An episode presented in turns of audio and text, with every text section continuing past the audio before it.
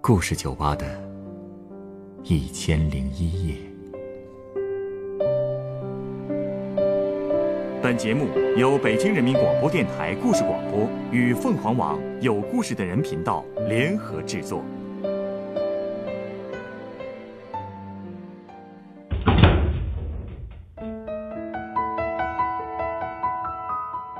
欢迎光临故事酒吧。今天来到酒吧的这位男顾客，年纪不大，手却很巧。他的手艺是跟谁学的呢？这个人在战争和动荡年代，又是怎么样靠着自己的手艺养活了全家人的呢？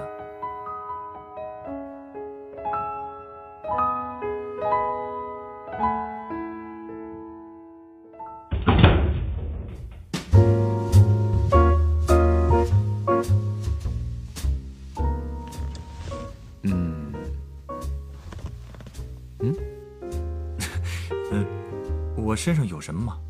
一直盯着我看。老板，你过来。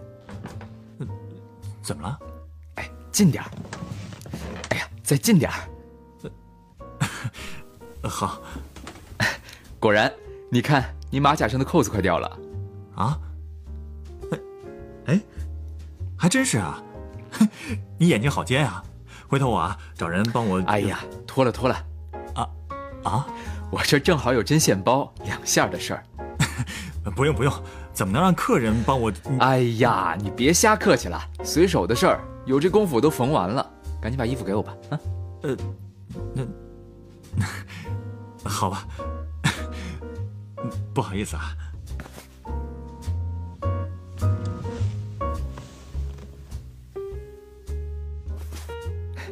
那好了，穿上吧。哟，这么快啊！谢谢啊。不过现在随身带针线包的人已经很少见了，特别是男人就更少见了。你是不是想这么问啊？呃，没事儿，我早就适应了。带针线包其实是我们家传的习惯了。家传的习惯？那你们家？我们家从我爷爷开始都是做裁缝的。哦，怪不得呢。而且我爷爷还给新四军首长做过衣服呢。是吗？你爷爷手艺那么好啊？当然了，我爷爷当时进的是新四军华东军区后勤部军服厂。嚯，记得好清楚啊！这可是我们家最光荣的事儿了。你应该知道吧？四零年的时候，国民党突然停止了对八路军新四军的备装供应，还对边区实行了经济封锁。当时棉花呀、布匹呀都运不过去了。所以当时边区才掀起了大生产运动。哦，我知道，自己动手丰衣足食的口号就是那时候提出来的，对吧？对对对，我爷爷就是那时候被招进新四军的军服厂的。那时候你爷爷已经是个裁缝了。对啊，我爷爷那一辈一共兄妹五个，我爷爷最小，他还没记事的时候，我太爷爷就去世了。他们五兄妹都是我太奶奶拉扯大的。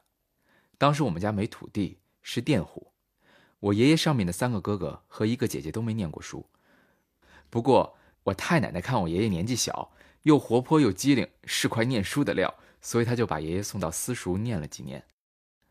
据说当时太奶奶的想法是，人不识字就像盲人一样，家里不能全是盲人啊。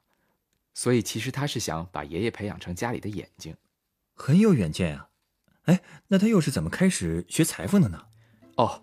因为我们家一个远亲就是做裁缝的，爷爷读了几年书之后，太奶奶又想着让他学点手艺，所以就让他去跟人家拜师去了。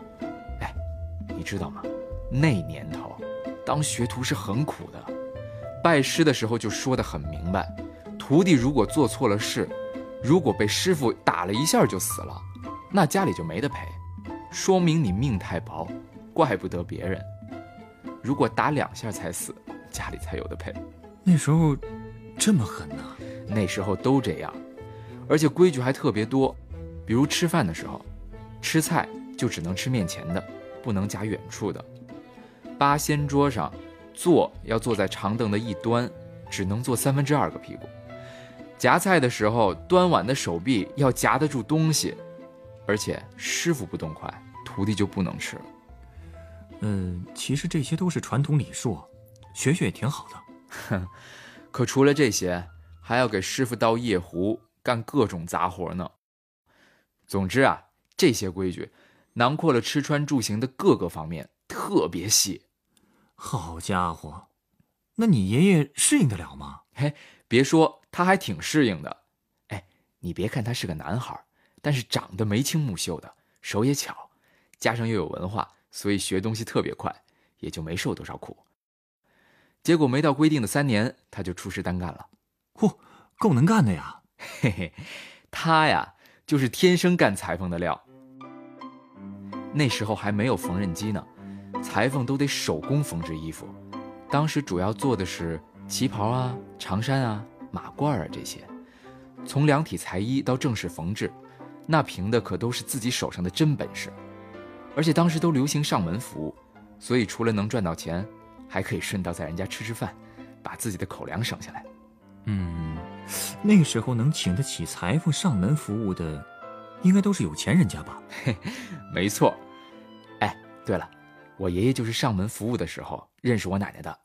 哦，你奶奶是富家千金？那倒不至于，他们家是富农，也还算有点钱。当时我爷爷是去给我奶奶做旗袍的。可也不知道怎么的，奶奶对那件旗袍怎么都不满意，改了好多次都不行，吓得爷爷都不敢在奶奶家吃饭了。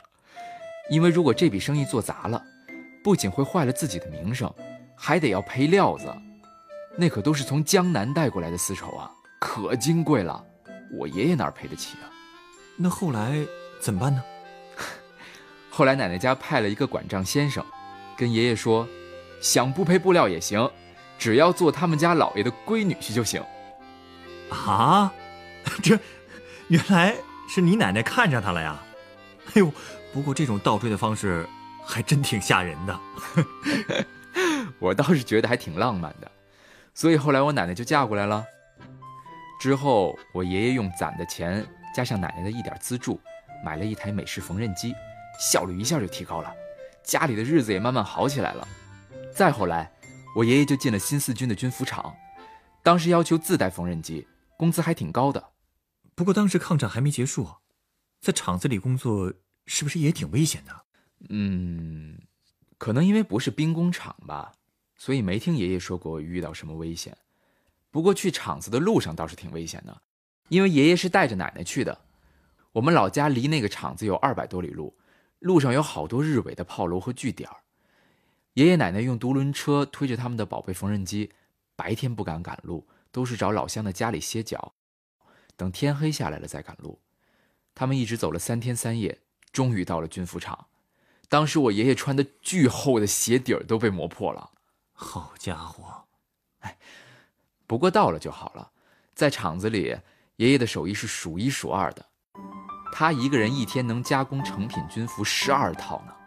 这种速度，当时真没几个人能达到。你爷爷这么牛啊？那可不。哎，你知道张爱萍吧？当年新四军的师长，后来国防科委主任。知道呀。我爷爷还给他做过、补过好多军服呢。是吗？我爷爷说，张爱萍身材很高大，但性格特别平易近人。有一次，他穿上我爷爷补过的衣服，还跟爷爷说：“你这个裁缝的手艺真是名不虚传啊！”哎呀，能得到首长的肯定。你爷爷一定特自豪，那是，而且人家不仅是口头夸他，给他的待遇也很高。我奶奶说，当时军服厂基本上每个人手上都有金戒指，而我爷爷奶奶手上都戴着两个金戒指。嚯！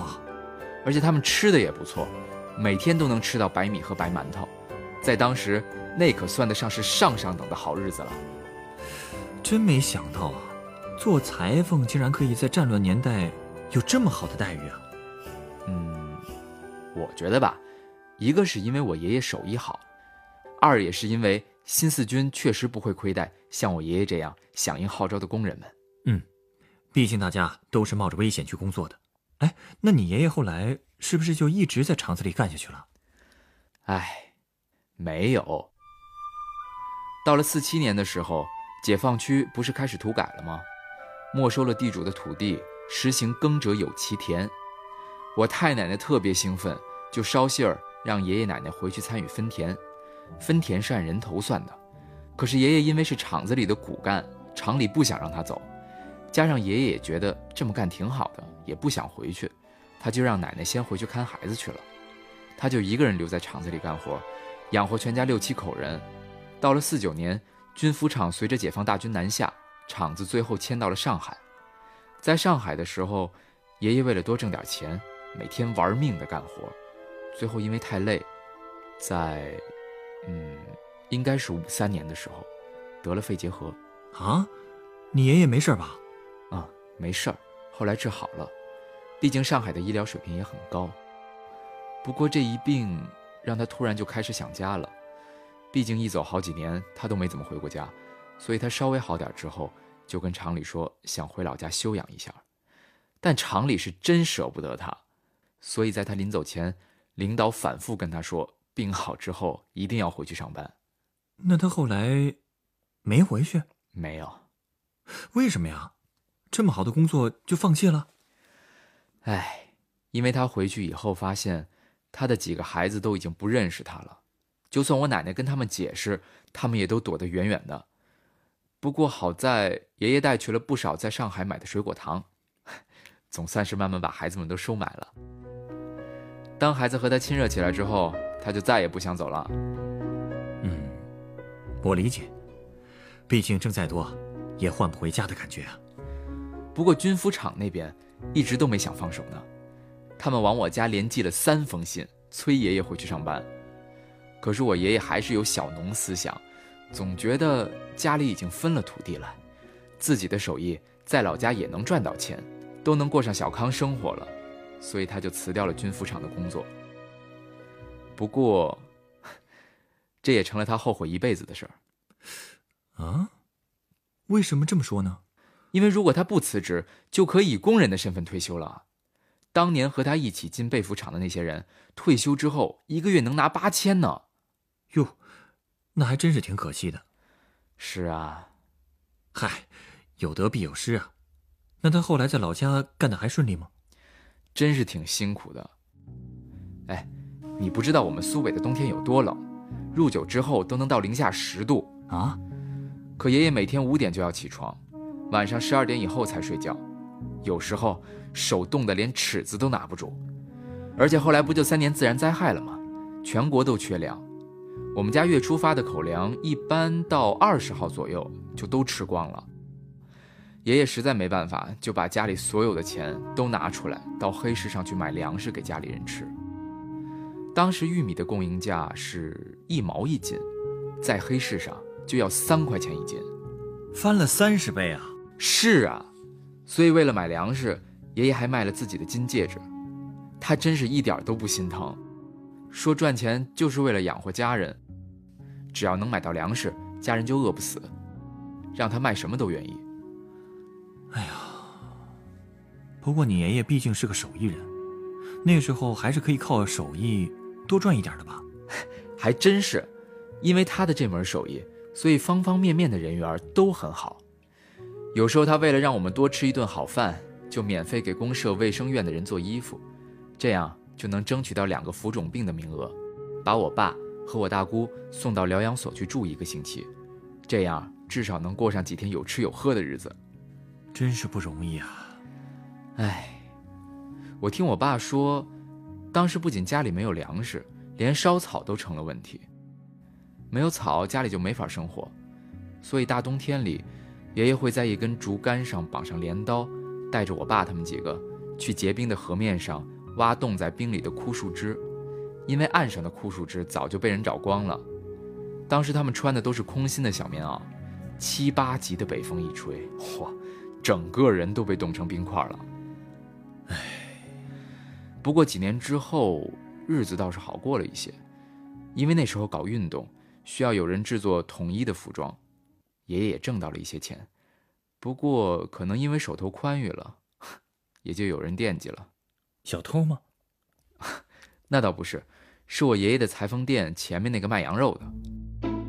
当时羊肉是一块钱三斤，这在当时也是很贵的，所以羊肉摊上的肉经常卖不掉。可卖羊肉的人又舍不得自己吃，就经常提着肉到我爷爷的店里，软磨硬泡，非要让我爷爷把肉买下来。啊，这样也行啊？嗨，估计是他也知道我爷爷爱面子，不好意思不买吧。而且正好也有钱买，你可别以为这事儿就一次两次，那人是三天两头的就跑过来让我爷爷买肉。他这脸皮也真够厚的呀。那你爷爷次次都买？是啊。哎，其实那个卖肉的也知道不好意思，所以收钱的时候总是想少收一点儿。嘿，但我爷爷还不干呢，他觉得做小生意的都不容易，自己能帮就帮一把。怪不得你爷爷人缘那么好呢。哎，虽说有点费钱吧，但你爸他们倒是有了口福了吧？没错，虽说我奶奶不喜欢吃羊肉吧，嫌太膻，但是我爸他们这些孩子可真是高兴死了。而且那话说的一点都没错，人心换人心。时间长了，那个卖羊肉的觉得每天总是把剩肉卖给爷爷，也对不住他，所以到了后来，他每天开张之前都会先割一块上好的肉收在一边一直留到最后。要是没人买，他就先卖给我们家。嗯。还算是仁义啊，这还不算呢。后来这个卖羊肉的当上了生产队长，这在农民眼中真是顶大的官了。到了后来的动荡时期，他真是帮了我爷爷不少的忙。是吗？看起来人不错呀。对啊，所以爷爷也经常教育我们，能帮人一把的时候就要帮一把，比如缝个快掉的扣子什么的。说起这个啊，真得好好谢谢你啊。哎而且听了这么精彩的故事，我也得送上我的一份心意。你稍等啊，我要送你一杯鸡尾酒。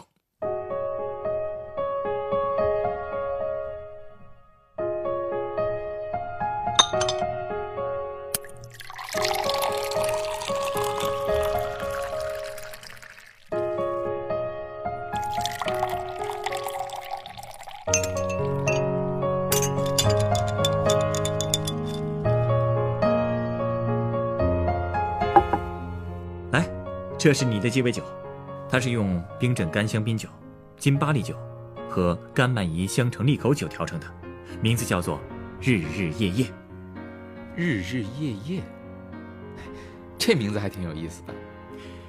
听完你的故事，给我一种感觉，就是你爷爷一直在为了这个家日日夜夜的剪裁、制衣，他好像从来都没有允许自己休息一下。嗯，确实啊。反正我爸说，自打他记事儿开始，爷爷好像就从来没休息过。不过动荡年代结束后，我爸爸他们也长大了，有的继承了爷爷的手艺，有的去参了军，爷爷总算可以休息一下了。辛苦了大半辈子，确实应该休息了。我也相信啊，他通过自己日日夜夜的劳动积累的手艺，已经一代代的延续下去了。嗯，其实到我这一代。已经没继承多少爷爷的手艺了，继承多少啊，其实并不重要，重要的是，你继承了你爷爷时刻关心别人的心，譬如这个随身携带的针线包，不就是最好的证明吗？